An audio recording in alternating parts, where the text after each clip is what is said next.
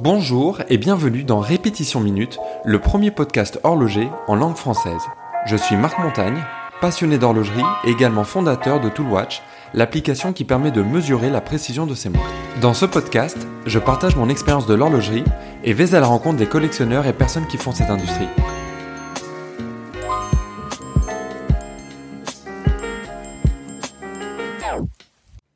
Bonjour à tous, euh, bienvenue pour un nouvel épisode du podcast euh, Répétition Minute. Et aujourd'hui, ça fait longtemps, mais je suis de retour avec euh, mon ami et collectionneur Benny euh, pour un nouveau débat horloger. donc bienvenue à toi Benny. Salut Marc, merci, ouais, ça fait un petit bout de temps. Et puis bonjour à tous. Bonjour à tous. Et alors quel, quel débat as-tu pour nous aujourd'hui? Alors un débat de feu aujourd'hui pour cet épisode. Haute voltige. De haute voltige, qui déchaîne généralement les passions les montres quartz. Ok. Alors, euh, c'est, ça voudrait dire quelles sont les bonnes montres quartz ou pourquoi les montres quartz contre le mécanique? Comment tu l'orienterais De tout. Est-ce qu'une montre quartz, oui ou non, en termes d'horlogerie? Euh, Si oui, quelles sont les bonnes montres quartz? Quelles sont les montres quartz à, éviter? Alors j'ai remarqué un truc qui est, qui, est, euh, qui est, rigolo, on va rentrer tout de suite dans, le sujet, c'est que souvent, euh, si on va avec le collectionneur débutant, finalement il connaît que les montres quartz pour euh, pour démarrer. moi je parle vraiment du, du, du vrai débutant. Et puis il va y avoir un petit peu ce euh, euh, ce moment où tu vas ouvrir les yeux et tu vas voir ah mais tiens euh, t'as des montres mécaniques et puis tu vas même péter un câble en disant enfin en réalisant que les montres mécaniques étaient là bien avant le quartz. Tout à fait. Je, sais pas si tu as eu cette réalisation. Tout à fait. Je, je, te, je, te, je te paraphrase. je vais te raconter la même chose. Le nombre de fois avec des, des grands, grands, grands, grands débutants, des profanes véritablement, des gars qui connaissent rien en montre, quand, je leur explique une montre mécanique, ils me disent attends ça veut dire quoi une montre mécanique? Je dis c'est une montre qui n'a pas de pile pour vulgariser. Plusieurs fois j'ai eu la réponse attends une montre qui n'a pas de pile comment c'est possible? Ouais exactement. Donc euh, les, les, gars voient la lumière, ils sont mindfuckés et c'est là où la montre mécanique en fait prend toute sa splendeur, toute sa beauté. Et oui, c'est une montre qui n'a pas de pile et du coup euh, c'est quelque chose de, de potentiellement de perpétuel. Ouais. Mais là où il y a encore plus de mindfucking, c'est quand tu réalises que ça, ça existait bien avant le, le, quartz. Parce qu'aujourd'hui, si on t'explique, bah voilà, le mouvement, le rotor, tout ça, l'énergie kinétique, tout ça, tu comprends, tu dis ok, très bien. Mais attends, ça existe déjà depuis 50, 60, 70 ans, encore plus.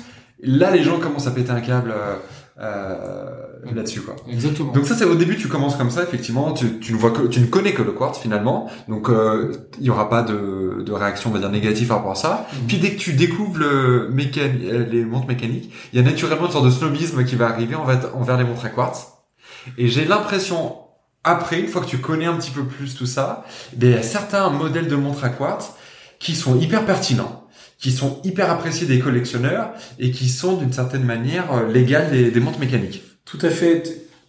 en accéléré, tu as passé le cheminement en fait du collectionneur, euh, je dirais d'horlogerie. Euh, moi, je garde personnellement un pied dans, dans, chaque posture. Euh, pour les gens qui démarrent dans l'horlogerie, euh, qui démarrent dans la collection, je suis volontairement provocateur et je suis volontairement vieille école où je dis souvent, euh, j'ai ce verbatim, pour moi une montre qui, qui n'est pas une montre mécanique, qui est autre chose qu'une montre mécanique, mm. donc une montre à quartz, c'est une montre qui n'a pas d'âme. Qui n'a pas d'âme, il y a côté, on, on, triche, on a une batterie qui envoie un signal de manière régulière. Euh, l'aspect artisanat et euh, l'aspect véritablement euh, l'horlogerie traditionnelle, il est plus là. Bien sûr. Euh, et, et, et, je pense que c'est quand même important de garder ça à l'esprit, c'est qu'une montre mécanique sans snobisme aucun, euh, ben, il y aura toujours plus d'âme, plus de, ouais, il y, a, ce côté véritablement sentimental qu'on peut avoir avec un, objet. Il y aura ce côté artisanal, euh, technique, Technique, oui et non, on, reviendra après, mais il y a vraiment ce côté artisanal, une montre qui a une âme par rapport à une montre qui a un ordinateur, euh, je veux dire qui est l'électronique, qui, est dénuée d'âme. Alors déjà, il faut qu'on fasse une distinction aussi, euh, parce qu'on a souvent tendance à les ranger un petit peu dans la même catégorie, entre les montres à quartz et puis les smartwatches. Nous là, on parle aujourd'hui vraiment euh, des montres à quartz. Eh, exact. On parle véritablement des montres à quartz et c'est pour ça j'ai souvent ce débat houleux avec des amis sur le sur sur les smartwatches ils, se reconnaîtront euh, déjà. Ils, m'ont fait la réflexion euh, comme quoi je j'étais dur avec eux euh, parce qu'ils font du sport ils font du trail, de la course à pied, ce genre de choses. ils ont des Garmin, des montres GPS et compagnie. Euh, je, je, vous rassure les gars, je, je, je, chie toujours sur ce genre de montre. C'est c'est pas du tout ma philosophie, euh, même si je comprends que c'est c'est un outil qui est hyper pertinent euh, dans le cadre de votre pratique sportive, mais euh, c'est pas une montre, c'est un ordinateur. Et où je continue à vous chier dessus, euh, c'est quand c'est clair. c'est quand vous les mettez euh, comme justement vous les portez comme accessoire horloger. Euh, d'arriver que c'est que c'est un style euh, limite il y a des gens qui se ramènent au, boulot au bureau avec des, ce genre de montre là quoi avec des Garmin donc voilà. T'avais un message à faire passer euh, visiblement. Il a été entendu. Ça, ça, fait plaisir. Donc je, je, on termine cette parenthèse. Quand je parle de montre à quartz véritablement les smartwatches, c'est quelque chose qui sont c'est encore différent euh, pour nous. Et en plus, ça s'appelle smartwatch, mais pour moi, je, je le vois pas comme une montre. Euh, le, watch, on pourra le voir, c'est plutôt un wrist computer. Euh, on pourrait lui donner. Pour revenir sur les montres à quartz. Ouais. Donc pendant très longtemps, euh, parce que ça fait partie de ce cheminement-là, j'étais très snob sur les sur les montres à quartz. Et puis là, j'y reviens parce que si on a un collectionneur euh, qui n'a pas nécessairement énormément de moyens, en fait, on peut commencer à collectionner plein de petites montres à quartz qui sont pas nécessairement chères et qui sont super intéressantes. Alors, je veux juste rebondir là-dessus parce que là, je, vais, je vais te contredire. Je pense que tu as des montres à quartz, enfin des montres mécaniques qui sont moins chères ou même prix que les montres à quartz, et des très bons exemples. Puis on en a déjà même parlé ensemble sur le podcast. Et à l'inverse, tu as aussi des montres à quartz très sympas euh, qui sont intéressants. Je te parle pas juste d'une montre à quartz qui va être dans un métaux précieux, des diamants qui vont faire monter la facture, mais vraiment des montres à quartz où il y a des, des concepts intéressants derrière. Et je pense qu'on aura l'occasion d'en parler aujourd'hui, qui elles vont être plus chères que certaines mécaniques. Pour moi, l'argument du prix, il n'a pas trop lieu d'être dans, dans les discussions. mais, mais, pour, pourquoi il y a l'argument du prix? Parce que je pense à, à, quelque chose. Euh, il y a plein de gens quand, quand, quand ils me disent l'horlogerie, ils sont mis en tête que je vais snober tout ce qui est à quartz et tout ce qui est un peu de l'horlogerie plutôt consommable par rapport à des montres mécaniques. Hmm.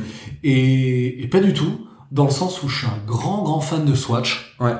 Et je trouve que c'est absolument génial euh, ce qu'ils ont fait au cours des années. Déjà, faut, faut le savoir pour l'histoire. Euh, je pense que pas mal de gens le savent, mais je, je vais le répéter.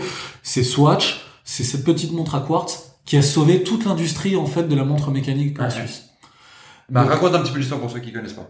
En deux mots. En, deux mots, euh, le quartz, euh, c'est euh, des milliers de fois plus précis que de n'importe quelle montre mécanique. Hein.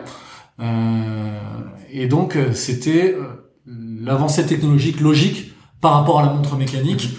dans les années 70, on a le quartz qui est sorti, qui était une nouvelle technologie, qui était beaucoup plus précise, et du coup, ça a sonné pendant ouais, limite 20, quasi 30 ans, vraiment le coup d'arrêt. Et euh, oui, il y avait euh, décennie après décennie un, un, clou de plus dans le cercueil de l'horlogerie mécanique.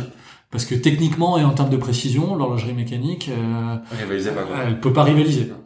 Donc on s'est dit, euh, c'est la fin véritablement, et toutes ces industries, euh, des marques qu'on connaît encore aujourd'hui, ils ont eu énormément de, de, mal dans les années 70 et les années 80 à vendre véritablement euh, des, des, belles montres mécaniques parce que les gens, euh, du point de vue technologique, ils se sont, dit pourquoi continuer à porter des montres mécaniques Le futur, c'est le... le futur, voilà. C'est le futur, c'est vraiment c'est la montre, c'est la montre à quartz.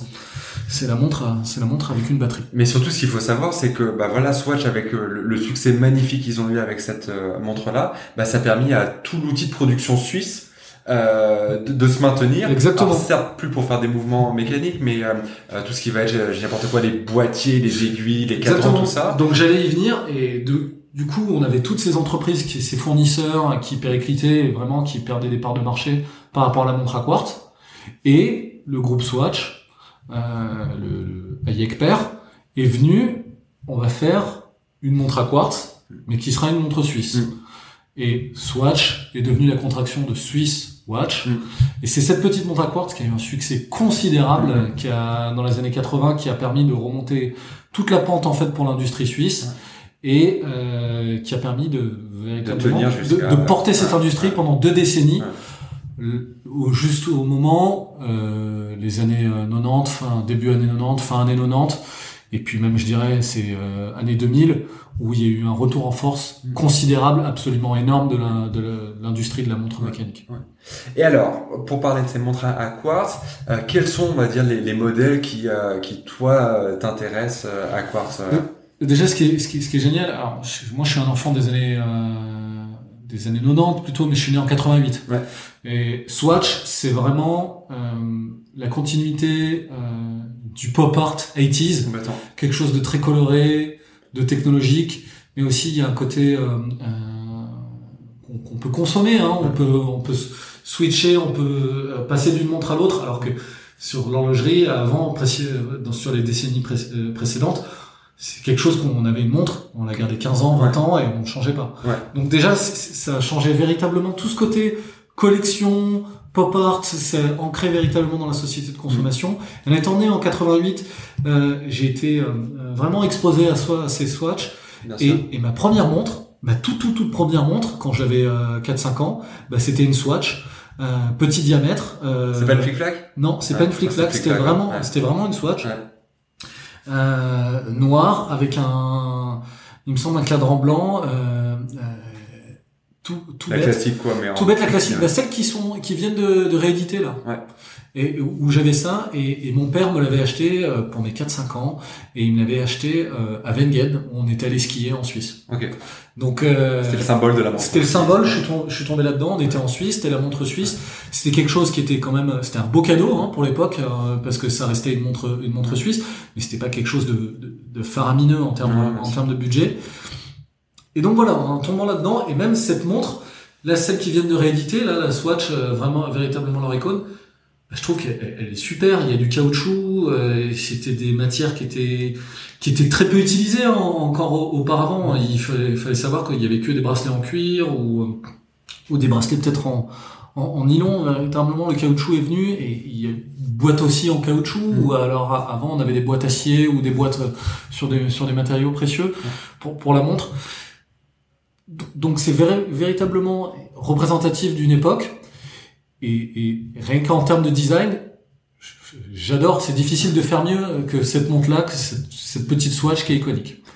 Je suis d'accord avec toi. Enfin, clairement, c'est un, un- une pièce de design qui est hyper connue, enfin, qui a traversé les, époques et qui est, qui est toujours euh, actuelle, euh, je pense. Moi, si aujourd'hui je devrais acheter une montre euh, en quartz, il y a plein finalement de, de modèles qui sont euh, euh, super sympas. Tu vois, j'aime énormément, et je suis pas le seul, la Rolex Oyster Quartz, par exemple. Ouais. Moi, j'ai beaucoup de mal sur cette montre-là. Ah, j'aime beaucoup le, Ah, le- beaucoup la forme de, tu la reconnais tout de suite avec la forme de sa boîte, j'ai envie de dire. Effectivement, Qui est plus anguleuse, etc. la forme de la boîte est super intéressante, mais justement, j'aimerais avoir une Rolex qui ait cette forme de boîte, mais qui ait un, mouvement euh, mécanique automatique dedans. Alors idéalement oui, moi aussi, Voilà. sauf qu'elle n'existe pas et ou pas ma connaissance ou du moins et euh, et bah voilà quitte à avoir une quartz, euh, celle-ci je la trouve sympa et euh, elles sont assez recherchées, il y a un vrai design et euh, Ce qu'elles sont recherchées, après, c'est dommage euh, si tu choisis une, une Oyster Quartz plutôt qu'une Day-Date. Moi, je trouve, et on retombe dans les, dans les écueils, mais qui pour moi sont... alors je me cacherai derrière un de mes proverbes préférés qui est abondance de bien ne nuit pas et je prendrai les deux. Voilà. Mais alors Ok, je, je prends le point et euh, alors un autre modèle cette fois-ci qui là pour moi n'aurait pas vraiment d'équivalent euh, mécanique, ça serait dans un tout autre style euh, l'élégante de chez Journe. Donc l'élégante de chez chez Journe, c'est cette montre à quartz qui a ce mouvement. Alors j'ai pas tous les détails euh, vraiment fraîchement en tête, mais en Ouais. gros qui peut euh, s'éteindre et quand tu la remets au poignet, elle reprend euh, à, à la date, etc. Donc il y a un côté, euh, c'est un quartz, mais pas un, un quartz un peu bête, mais qui voilà, qui apporte vraiment, qui, qui est une sorte de complication d'une d'une certaine manière, euh, très pratique, très utile. Elle reprend ce côté un peu plus euh, bah, pop que t'aimais bien dans dans la. Swatch. Ouais. Et puis quand tu regardes le mouvement, bah, il est décoré, il est très beau. Enfin, il, il est franchement beau. Et cette montre-là, quand tu la portes, quand tu la vois, quand tu tout ce que tu veux, euh, t'as une expérience de montre mécanique de luxe. T'as pas le côté euh, quartzouille, euh, un petit vrai, peu non, made in China, je sais pas quoi. Et euh, et t'as pas d'équivalent mécanique. Ouais. Et t'as une vraie innovation. Euh, et je la trouve, bracelet caoutchouc, tout ça, euh, immensément cool, quoi. C'est- très juste, et il y a trois catégories de montres quartz que, que j'aime beaucoup. Mm. Euh, donc la première, je reviens juste un peu dessus, c'est sur les Swatch. En plus, ce qui est génial avec Swatch, quand ils ont sorti cette icône-là, Mm. il y a eu vraiment, pour la première fois, le côté la collection, la collection Oui. montre, et euh, en plus le côté, le concept de la. Ouais. On peut avoir une Swatch Simpson, on peut avoir une Swatch euh, édition spéciale Suisse Genève, Ouais. euh, on va à Interlaken, il y a une édition Interlaken, les éditions pour les JO et compagnie. Ouais, ouais, ouais. Et, et c'est super d'avoir ce, ce, ce- ce petit objet de, de, de, de pop art euh, et qui qu'on peut vraiment co- collectionner limite à l'infini. Hein. C'est qui est abordable, qui est abordable. J'adore, il y a les petites swatchs où on a euh, des peintures de Keith Haring dessus, où j'ai vu avec le musée du Louvre, ils ont fait aussi la, toile du, du sacre de Napoléon. Ouais, exact. Je trouve ça hyper sympa Ouais, ouais, hyper sympa et, et puis euh, je passe aussi un, un, un petit coucou justement à mon frère euh, qui, qui collectionne, qui commence un peu à collectionner ses montres euh, Swatch, ses chronos extrêmement colorés, fin des Oui. années 80, Oui. début des années 90. Euh, Qu'on passer un peu sur Instagram en ce moment. etc. Exactement, qu'on Ouais. voit vraiment passer, où ça devient vraiment à la mode. Et en plus, c'est des bons placements. C'est Ouais. des bons placements si on l'a acheté au bon moment. On l'a acheté euh, 200 balles, Ouais. ça se revend maintenant à 600 balles quand même. Donc euh, faire une triplette quand même. euh, Hop, ils ont un look, elles sont sympas. ouais. elles ont un look, elles sont super sympas. Donc ça c'est la première catégorie. Tout ce qui est l'environnement Swatch, pop art, du disposable et qu'on peut véritablement collectionner. Euh, la deuxième catégorie, euh, c'est la catégorie euh, quartz luxe que tu as exprimé. Alors je, je parlerai pas de l'Oster Quartz, mais euh, si on a des montres euh, qui ont pas nécessairement de trotteuse ou des montres joyeères, pour moi, ça, ça a véritablement un sens d'avoir des montres quartz pour une montre féminine c'est- Si le design et si euh, vraiment les pierres précieuses sont le, le- le- le point numéro un de la montre. Et ben le mouvement, en fait, il peut venir en, troisième partie. Et pour moi, c'est pas déconnant, c'est- vraiment cohérent d'avoir un mouvement quartz sur certaines montres. Non, je comprends, mais j'aurais plus de mal suivre parce que déjà, si tu me dis, euh, voilà, le point de départ d'une montre, on parle d'horlogerie, c'est la joaillerie. J'ai envie de te dire, bah, tu fais le truc un petit peu à l'envers et, et ça me parle moins. Et je ferai aussi référence justement à ces montres éminemment joaillères. Euh, je pense à la, la 101 de, enfin, le calibre 101 de chez Charles Lecoultre. Euh, dans ces toutes petites montres qui étaient, elles, toutes serties par de diamants. Euh, il me semble que la reine Elisabeth l'avait pour son couronnement, etc. C'est vrai, Enfin, c'est on est vrai. vraiment dans l'archétype de la montre joaillère, etc. Ben, elle avait un mouvement mécanique qui était euh, bah, le plus fin de l'époque, peut-être même encore actuellement. Enfin, quelque chose de très fort aussi mécaniquement. Donc t'es pas obligé de sacrifier l'un pour l'autre, tu vois. C'est vrai. Mais je comprends ton argument. C'est ça que j'aime beaucoup. À chaque fois qu'on a des, des, des conversations, je te donne quelque chose, tu me donnes un contre-exemple et, et on est toujours d'accord en finalité. Et t'as as, parfaitement raison. Mais euh, par exemple, euh, ah, je sais que ça va peut-être sonner comme une hérésie pour, pour certains, mais euh, des petites euh, Nautilus ou des petites Royal Oak euh, qui sont des petits diamètres Ouais. qui sont pour femmes, Ouais. pas de trotteuse, et avoir des versions quartz de ces montres, je trouve que je trouve qu'il y a quelque chose de très élégant et, euh, et... Alors je dirais, pour aller un petit peu dans ton sens malgré tout, que c'est peut-être l'opportunité d'avoir des montres comme ça moins chères. exactement. Plus que dire je préférais l'avoir en quartz qu'en mécanique, parce que sur Non. ces montres-là, préfère Bien malgré tout, même sans trotteuse. Mais euh, c'est vrai que j'avais acheté une petite 222 euh, de Vacheron, un modèle femme, euh, qui était à, à, à quartz et euh, ça m'avait rien coûté du tout. Et, euh, et une 222 actuellement, bah, ça serait hyper Bah, cher. exactement. Donc s'il y a cette opportunité-là, En c'est plus, il y, a- il pas mal de pas mal de gens, dont nous deux les premiers, hein, et euh, on a des petits poignets. Ouais. Et si on veut se trouver, euh, par exemple, une Royal Oak vintage euh, sur un petit diamètre, sur un 36 mm, C'est souvent du quartz. c'est c'est souvent du quartz et c'est pas quelque chose de, de, de trop prohibitif quoi. Donc c'est là où c'est intéressant. Ça c'est la deuxième catégorie et la troisième catégorie c'est vraiment les montres de sport, les montres euh, qu'on veut pouvoir utiliser dans des conditions extrêmes.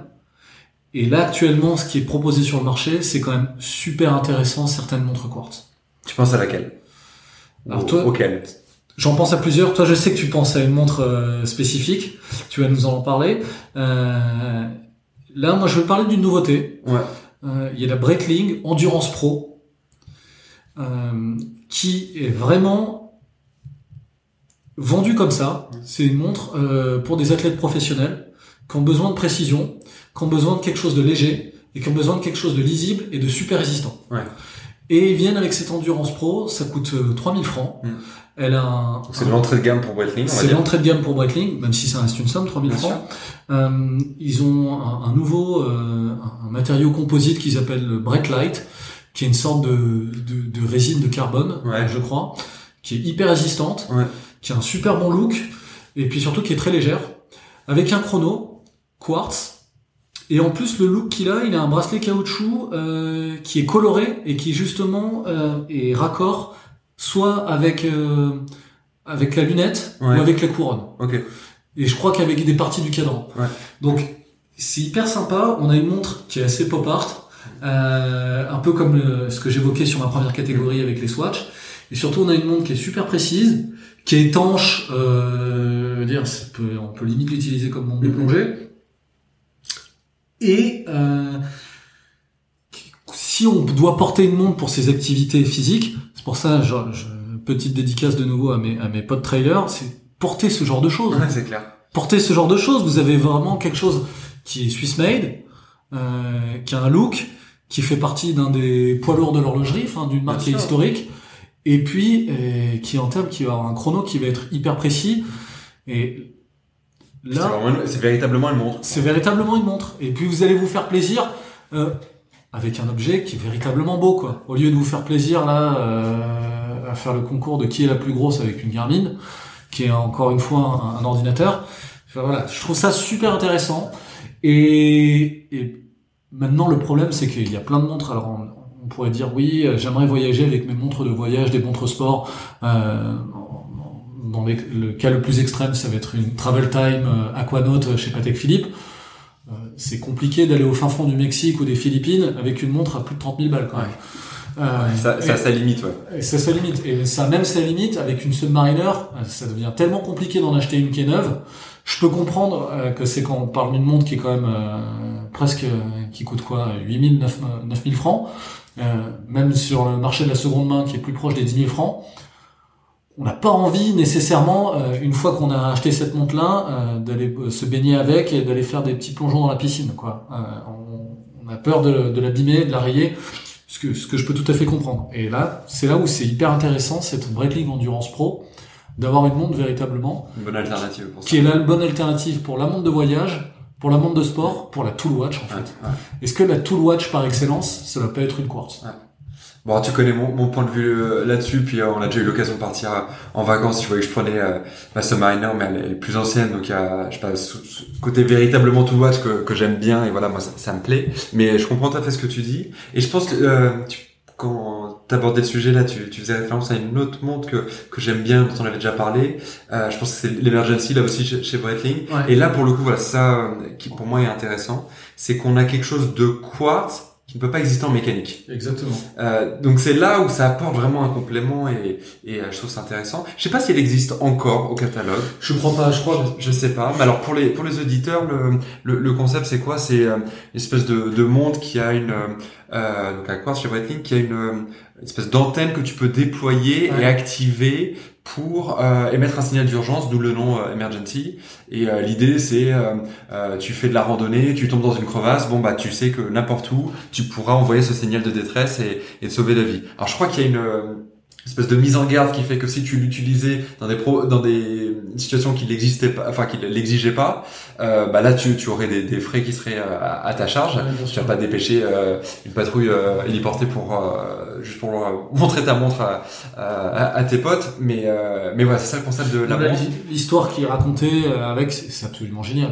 Exactement, moi c'est ça qui m'a toujours fasciné avec cette Et montre. surtout, si on veut une Tool Watch et une montre euh, de, de, de James Bond qui est, qui est véritablement résistante et qui peut permettre ce genre de choses, ça va être compliqué d'aller sur autre chose qu'une montre quartz. Ouais. Et sur des montres professionnelles, il y avait une montre euh, qui, qui me plaisait beaucoup. Euh, c'est chez Bell Ross. Alors je sais que ça fait sourire pas mal euh, quand, quand, quand je dis Bell Ross parce que euh, c'est marrant, c'est une marque. Euh, les grands grands fanatiques d'horlogerie euh, tradie, ils, ils vont avoir tendance à, à sombrer dans la délation. Euh, dès qu'on parle de Bell Ross, il y en a euh, qui aiment beaucoup.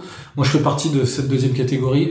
J'aime- beaucoup cette marque et il y a un design qui est, qui est, qui est- qui est quand même. euh, Oui, ils ont, ils ont clairement sympa, ils ont un look, ils ont une identité. Ouais. Il y a un AD- un ADN qui est très sympa. Et ils avaient sorti il y a quelques années cette montre qui s'appelait euh, la Bell Ross Hydromax. Je connais pas. Alors, je veux pas dire de conneries, mais il me semble que c'est une montre à quartz qui peut aller jusqu'à plus de 10 000 mètres de profondeur. Ouais. Disons qu'on est, ça me fait marrer parce que euh, avec les montres mécaniques, on va déjà suffisamment loin et déjà on, on- on se fout de la gueule de ceux qui vont porter une Deep Sea ou avec une valve Valium, etc. Parce qu'ils vont jamais aller à 2000 ou même peut-être même encore plus. Et puis là, tu me sors un truc de 10 000, je dis ouais, si tu veux. mais- Ouais, complètement, Marc. Et puis tu parlais de, de qui est la plus grosse avec tes potes là. Euh, C'est sûr, c'est sûr. Je, Je te mets dans la je vais dans une certaine contradiction aussi. Mais ce qui est énorme, c'est que tu me parlais de la Breitling Emergency. Qui a besoin d'utiliser un truc comme ça, tu vois, si t'es pas un tu James Bond ou un pilote de chasse. Mais pour aller le plus loin possible dans le délire, si tu dis, je veux véritablement une montre de plongée, et en plus c'était c'était hyper C'est intéressant. plus que de la plongée là. hein. Ah oui, c'est plus de la plongée. Je pense que tu peux tourner la suite de Abyss de James Ouais, Cameron avec. Exactement. ouais. Et, et- et c'est là ce qui est énorme, c'est que la, la Rolex, la Deep Sea, celle qu'on appelle la James Cameron, Ouais. euh, si on voulait aller plus loin, on pourrait avoir la Bell Ross Hydromax. Et là, euh, véritablement, euh, c'est une montre, une montre Donc elle est à quartz. d'Abyss. Elle est à quartz et euh, bon, il- il- je, je vous, je vous invite à aller voir, à faire des recherches sur cette montre. Il y a aussi, il me semble qu'il y, y a une huile euh, qui est euh, euh, mis entre, entre entre les aiguilles et véritablement le cadran pour euh, avoir la lisibilité en fait en toutes circonstances sous l'eau euh, avec la pression.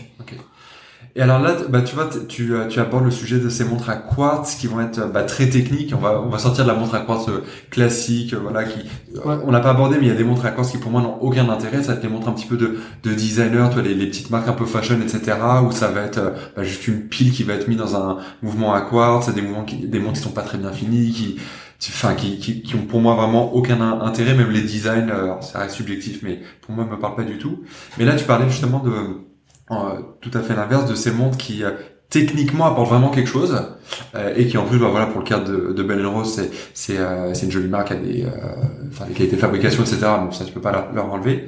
Euh, donc il y a un minimum de qualité. Et t'as ces montres voilà donc techniquement qui apportent quelque chose et je pense notamment euh, à ces tu sais les, les les super quartz Ouais, Alors, on parlait de Breitling ils en font Omega en fait aussi C'est hyper intéressant comme catégorie. et euh, ouais, super quartz. ouais, et l'idée c'est alors déjà le quartz est beaucoup plus précis que la montre mécanique, ça j'apprends rien à personne. Mais super quartz c'est euh, c'est des montres encore plus précis où ça va dériver peut-être d'une seconde à l'année ou un truc comme ça, enfin de façon complètement imperceptible. Et euh, tu sais ça tous ces, ces marques, enfin ces ces mouvements. Euh, euh, il me semble que Longines faisait ça, c'était VHP pour Very High Precision, Exact, machin. exact. Et, euh, et donc ouais voilà c'est c'est des, des, des, des calibres hyper avancés euh, technologiquement et là je trouve que c'est intéressant parce que euh, tu peux pas faire le reproche de euh, euh, du quartz qui est figé qui évolue pas qui est techniquement pas très intéressant non là t'as- là t'as as quelque chose comme la jaune que j'évoquais tout à l'heure là avec celle- celle-ci t'as as quelque chose de, de top quoi C'est vrai, non, c'est vrai. Ça me fait penser, on oublie un monument du quartz, là quand même, on en a pas parlé. C'est tout ce qui est les Casio et les G-Shock. exactement exactement Et euh, il n'y a pas beaucoup plus cool à ce prix là que euh, une Casio une G-Shock euh, à mettre au poignet quoi Exactement. Encore une fois, je parle avec plein de gens et quand ils, ils com- ils comprennent que je suis passionné d'horlogerie, il y en a plein qui ont des Casio, ils ont toujours peur que, Tu te moques d'eux ou ouais, quoi, je, ouais. je- je vais les maltraiter. Ouais, limite. ouais, Alors que moi, je trouve que c'est génial en Bien termes sûr. de design. bien sûr. C'est euh, reconnaissable euh, en fait entre entre 1000 montres. Et puis, euh, je pense que si, alors si ma première montre était une Swatch, ma deuxième montre c'était une Casio. Bien sûr. parce que on voulait prendre, on voulait faire des mesures du temps avec les chronos et, euh, et qui brillent dans la nuit avec la avec la petite lumière et compagnie. Disons qu'il y, a- il y a un côté, euh, je t'avais repris là sur le l'aspect du prix, etc.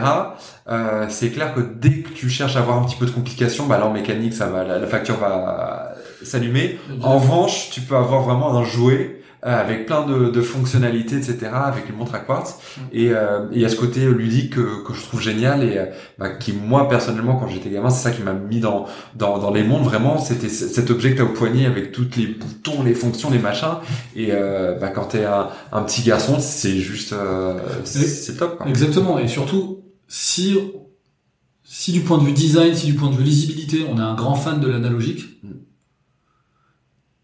Et, et, et pas de du, du- des, des montres à aiguille, Ouais. bah, on peut aller que sur le quartz. On n'a pas on n'a pas vraiment de choix. Je pense pas que ça existe aujourd'hui une montre mécanique euh, analogique quoi. Euh, tu l'as digital plutôt. Ouais. Euh, bah si t'aurais euh, les Lange One par exemple. T'as Effectivement, genre Ouais, effectivement, effectivement. Bon, Et ouais. je suis toujours là pour la contradiction. Ah, hein. exactement, effectivement. Très bien vu, très bien vu. Là, c'est vrai que ça va être court. La différence de prix va être énorme. Aussi. Mais, euh, mais oui. Mais c'est, vrai. Et en plus, sur les G-Shock, ce que je trouve génial, euh, c'est que c'est typique d'un design maintenant des années 80. Et, euh, et on peut adorer ce genre de design-là. Puis c'est super à la mode, ils font plein de collabs ensemble. Il y en a vu une avec la NASA, euh, Exactement. qui était rigolote. Euh, je sais qu'ils ont Eminem en ambassadeur. Enfin, tu vois, c'est des trucs hyper actuels, hyper pop aussi encore aujourd'hui. Je pense à une nouvelle quartz qui est sortie il y a quelques mois, qui est qui, qui me plaît beaucoup et j'ai failli acheter pour le coup. C'est la nouvelle Hamilton Pulsar là, celle qui est utilisée dans James Bond. Ah oui, bien sûr, oui, oui, bien sûr. Très très cool, Ouais, ouais, très très ouais, cool. Elle a un côté, un design complètement ringard Ouais, complètement. et qui est génial. Il Roger fait son charme. Roger Moore, il a ça, je crois, dans l'espion qui m'aimait au Moonraker. Bah, voilà, moi, moi ça me fait péter un câble. Ouais, bien sûr. Ça me fait péter un câble. Je trouve que c'est king of cool et il se trouve que c'est une montre à quartz. Mm, mm, mm. et avec un avec un affichage analogique digital de base. Ouais, ouais, ouais. Non, t'as as raison, c'est un, très bon exemple.